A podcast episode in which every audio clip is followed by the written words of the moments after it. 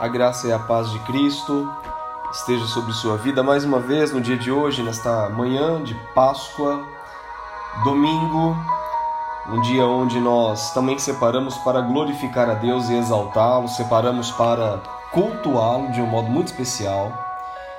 E hoje, sendo domingo de Páscoa, vamos relembrar em nosso coração atos importantes da salvação de Cristo sobre as nossas vidas e pensando em Páscoa, as crianças elas sempre lembram desta deste período como sendo o momento onde ganhamos chocolates, onde podemos é, nos confraternizar com a família, se bem que no dia de hoje a dificuldade ainda se torna um pouco maior para essa confraternização familiar. Mas as crianças elas recordam deste momento, trazendo à memória os ovos de Páscoa.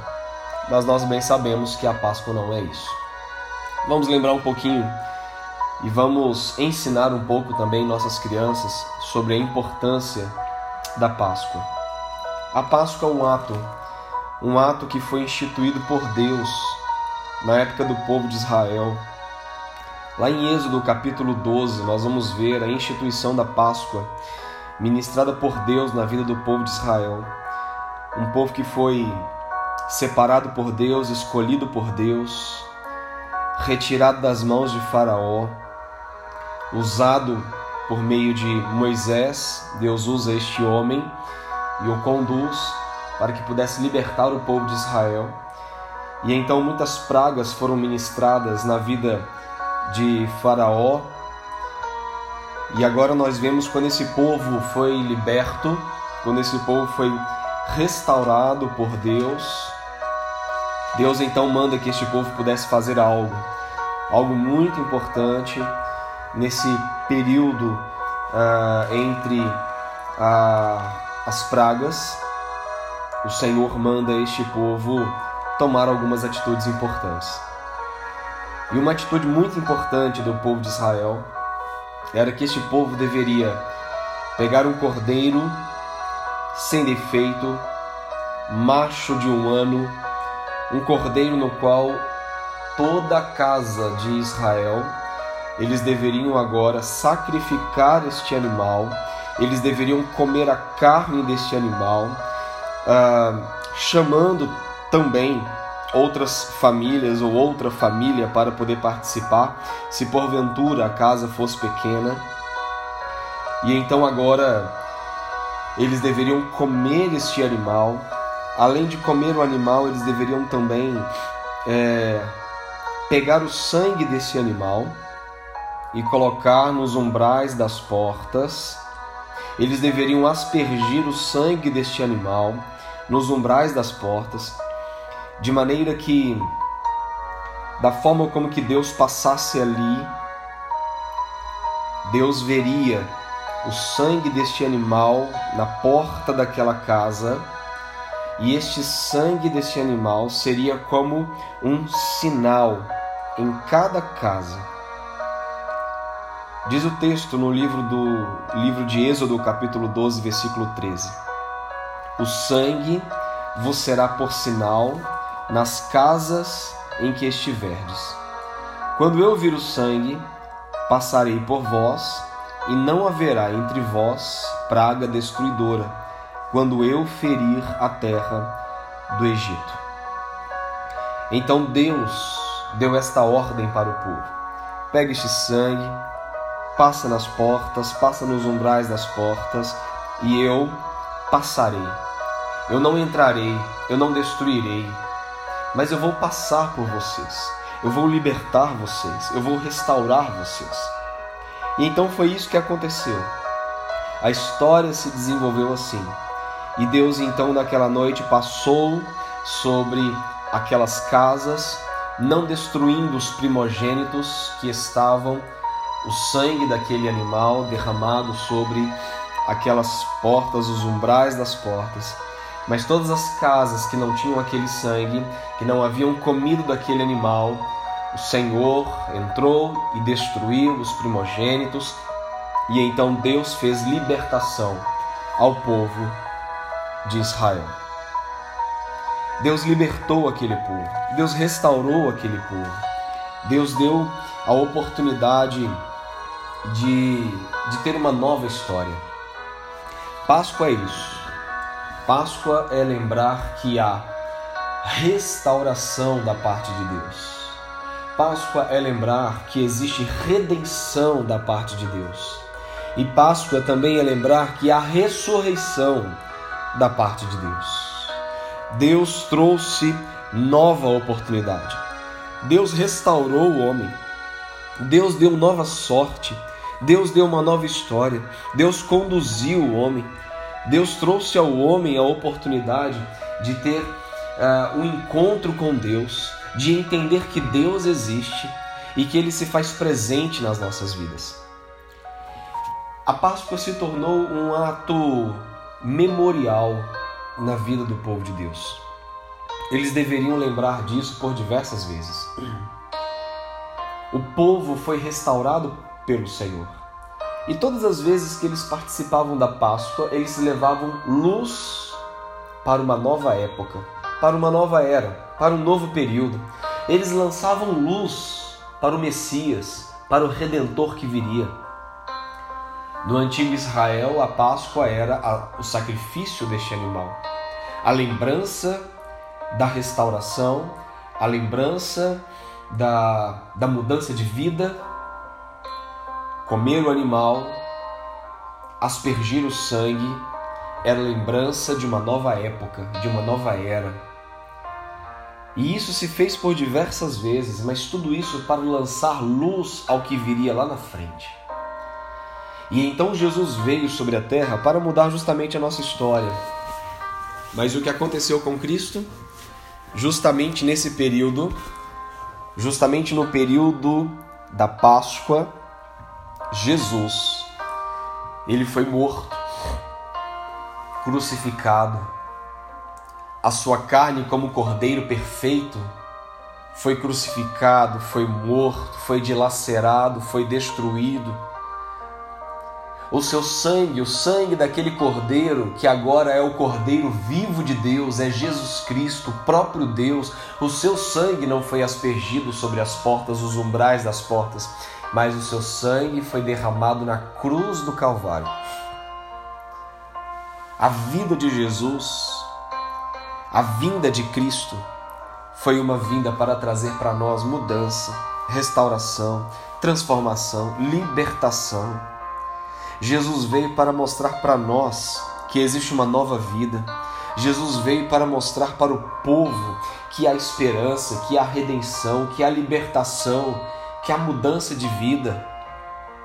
Da mesma forma que isto foi pregado lá no povo hebreu, no povo de Israel, da mesma forma que isso foi anunciado, pregado pelo povo há muitos anos atrás, Jesus agora veio para testificar. Ele veio para dizer que eu sou a restauração, eu sou a mudança, eu sou o pão da vida, eu sou a água da vida. Eu sou o alimento para a sua vida, eu sou a provisão para a sua vida, eu sou a graça da sua vida. Quando olhamos para o Evangelho de João, no capítulo 1, nós vamos ver o anúncio desta vinda do Messias sendo encarnado. E o texto diz que o Verbo estava no mundo, o mundo foi feito por intermédio dele, mas o mundo não conheceu. Veio para o que era seu e os seus não receberam. Mas a todos quantos o receberam, deu-lhes o poder de serem feitos filhos de Deus, a saber, aos que creem no seu nome, os quais não nasceram do sangue, nem da vontade da carne, nem da vontade do homem, mas de Deus. E o Verbo se fez carne e habitou entre nós, cheio de graça e de verdade. E vimos a sua glória, glória como do unigênito do Pai. O Verbo se fez carne. O Verbo Jesus, ele habitou entre nós. O Verbo Jesus estava cheio de graça e de verdade. O Verbo Jesus estava cheio de glória, glória como do unigênito do Pai. Esse é Jesus, o nosso Salvador, o nosso libertador. Este que veio para mostrar sua promessa, sua graça, sua cruz, sua redenção. Esse Jesus que veio para transformar a nossa história, para mudar a nossa vida, para trazer a nós uma nova esperança, para nos fazer sonhar. É esse Jesus que veio como promessa do Pai, e essa promessa do Pai foi dita muitos anos atrás, instituída pelo próprio Pai na vida do povo de Israel naquela Páscoa. Passagem. Jesus passou. Deus passou naquele lugar e não destruiu, mas Deus libertou, Deus restaurou, Deus trouxe graça na vida daquelas pessoas. O que Jesus veio fazer muito tempo depois? Ele veio para dizer: sim, eu sou essa graça, eu sou essa restauração, eu sou essa mudança. Eu vou passar pela vida de vocês e vou transformar a vida de vocês. O meu sangue que foi derramado na cruz do Calvário, este sangue libertou a vida de vocês. O que Jesus faz na nossa história é transformar a nossa vida, é trazer para nós uma nova esperança, novos sonhos, é trazer para nós nova perspectiva de vida. Às vezes nós temos percebido a vida e temos visto uma calamidade muito muito existente entre nós. Às vezes temos olhado para a vida e temos percebido uma calamidade muito grande existente na nossa geração, na nossa época. Você olha para a vida das pessoas e elas estão completamente sem esperança. Você olha para as pessoas e você percebe as pessoas cheias de dúvidas, cheias de medos, incertezas. As pessoas estão enfraquecidas. As pessoas estão andando como se Deus não existisse, elas estão vivendo longe de Deus, apáticas a uma verdade.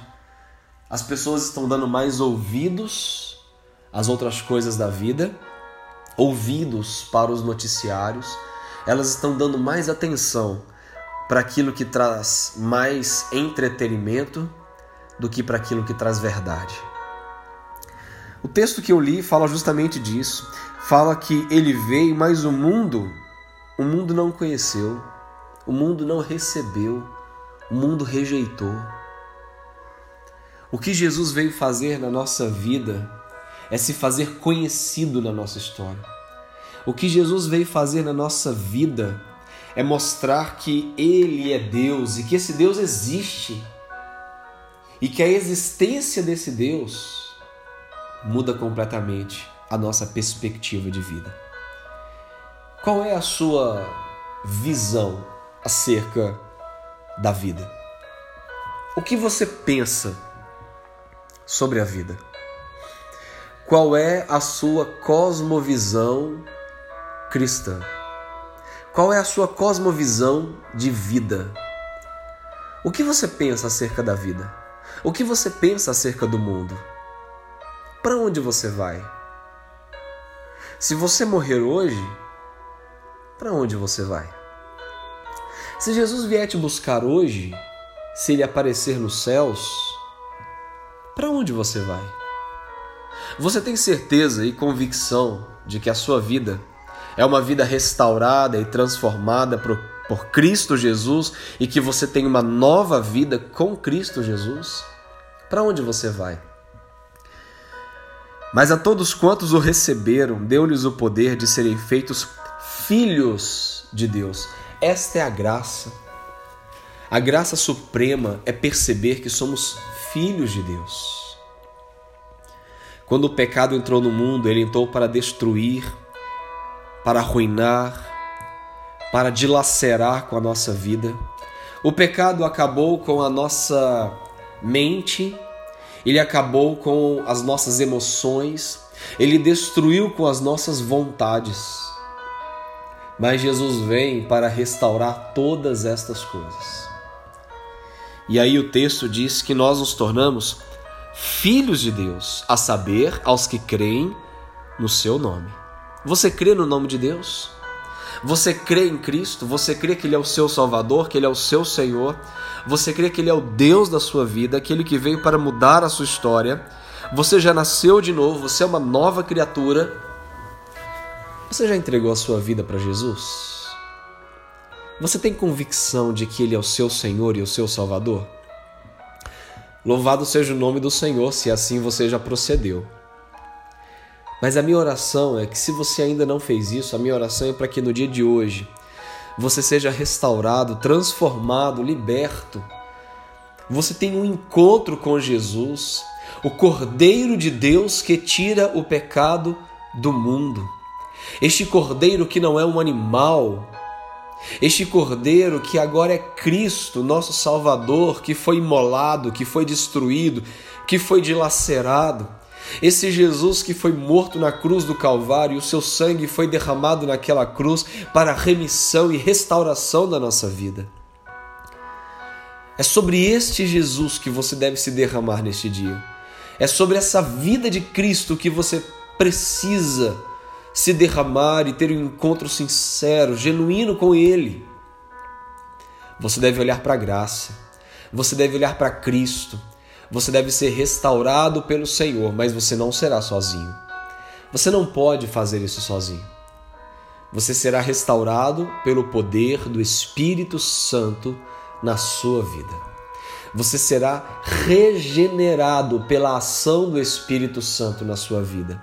Basta que você se renda completamente a Ele no dia de hoje. E esse Jesus, ele foi morto. Ele foi dilacerado na cruz do Calvário. Sua vida foi entregue completamente naquela cruz. Ele entregou sua alma na morte. Os soldados retiraram Jesus daquela cruz depois envolveram Jesus num grande lençol, colocaram Jesus no túmulo e ali ele permaneceu durante três dias.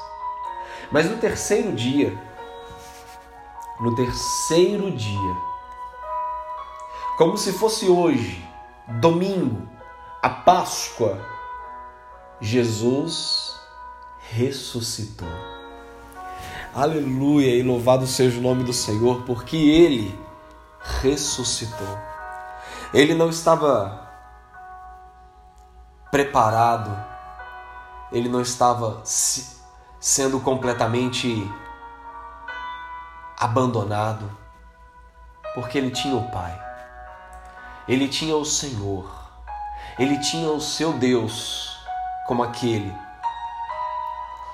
que estava junto com ele em todo o tempo. Jesus não estava abandonado. Jesus tinha o Pai. Você não está abandonado. Você tem o Pai. Você é filho do Senhor. Nós somos feitos filhos de Deus ao saber aos que creem no seu nome. Jesus estava no propósito do Pai. Você está no propósito do Pai? Você faz parte dos planos de Deus? Você já entregou completamente a sua vida a Cristo Jesus? Se sim, obedeça ao Pai. Jesus obedeceu. Ele ressuscitou ao terceiro dia, ele está vivo e viverá eternamente. Existe uma linda canção que diz: Porque ele vive, e assim eu posso crer no amanhã. Quando olhamos para o livro de 1 Coríntios, no versículo 54 em diante, diz assim: Tragada foi a morte pela vitória. Onde está a morte, a tua vitória? Onde está a morte, o teu aguilhão? O aguilhão da morte é o pecado, e a força do pecado é a lei. Graças a Deus que nos dá a vitória por intermédio de nosso Senhor Jesus Cristo. Portanto, meus amados irmãos, sede firmes, inabaláveis e sempre abundantes na obra do Senhor, sabendo que no Senhor o vosso trabalho não é vão. Onde está a morte, a tua vitória? O que Jesus fez é mostrar que a morte não tem poder sobre nós. O que Jesus veio mostrar para nós é que ele ressuscitou. O que Jesus veio mostrar para nós é que quando nós estamos com Cristo, quando nós entregamos nossa vida a Cristo, quando nós nos rendemos a Cristo, a morte não tem poder. A morte não tem poder sobre nós. A culpa do pecado não tem poder sobre nós. Satanás não tem poder sobre nós. Onde está a morte, a tua vitória? Onde está a morte, o teu aguilhão? Graças a Deus que nos dá a vitória por intermédio de nosso Senhor Jesus Cristo. Ele nos deu a vitória. A vitória está em Cristo Jesus. Nós somos mais do que vencedores, não por causa das nossas realizações. Nós somos mais do que vencedores, não por aquilo que compramos, não por aquilo que temos, não por aquilo que possuímos, mas nós somos mais do que vencedores porque Jesus é o nosso Salvador e ele morreu na cruz do Calvário, ressuscitou ao terceiro dia e hoje está vivo à direita de Deus. Então, portanto, meus amados irmãos, não fiquem desanimados, não fiquem com medo, não fiquem desamparados, não se sintam desassistidos, não fiquem sem esperança. Portanto, meus amados irmãos, sede firmes, inabaláveis, e sempre abundantes na obra do Senhor, sabendo que no Senhor o vosso trabalho não é vão. Fica firme, inabalável, permaneça firme na obra do Senhor, sabendo que no Senhor o seu trabalho não é vão. Que Jesus te abençoe, que Jesus te renove, te restaure, que Jesus enche o teu coração de esperança, de graça, de misericórdia, de compaixão. Que você entregue a sua vida a Ele completamente no dia de hoje e que você possa ter um encontro com Jesus. Se assim você já procedeu, que hoje o seu coração seja tomado de gratidão e satisfação pelo que Ele fez. Você não fez nada. Tudo é obra de Deus que você seja neste dia tomado pela graça, pela gratidão, que você seja tomado pela alegria de fazer parte da família de Deus. Ele te ama. Ele veio para mudar a nossa sorte. Ele veio para trazer a nós uma nova esperança. Que você seja tomado pela alegria, pela satisfação de fazer parte desta família, de saber que tudo isso vai passar. Dor, sofrimento, fome, pestes, doenças, fracassos, perdas, falências, tudo isso vai passar. E o que nos espera? O que nos espera é um novo céu e uma nova terra. O que nos espera é ter uma eternidade com Jesus. E que Ele hoje te abençoe, que Ele hoje venha restaurar teu coração, renovar a sua vida, trazer alegria plena para você, para sua família. Hoje é domingo de Páscoa. Que esse dia seja um dia feliz para você. Que Jesus te abençoe. Que a graça de Deus esteja sobre a sua vida, em nome do Senhor Jesus.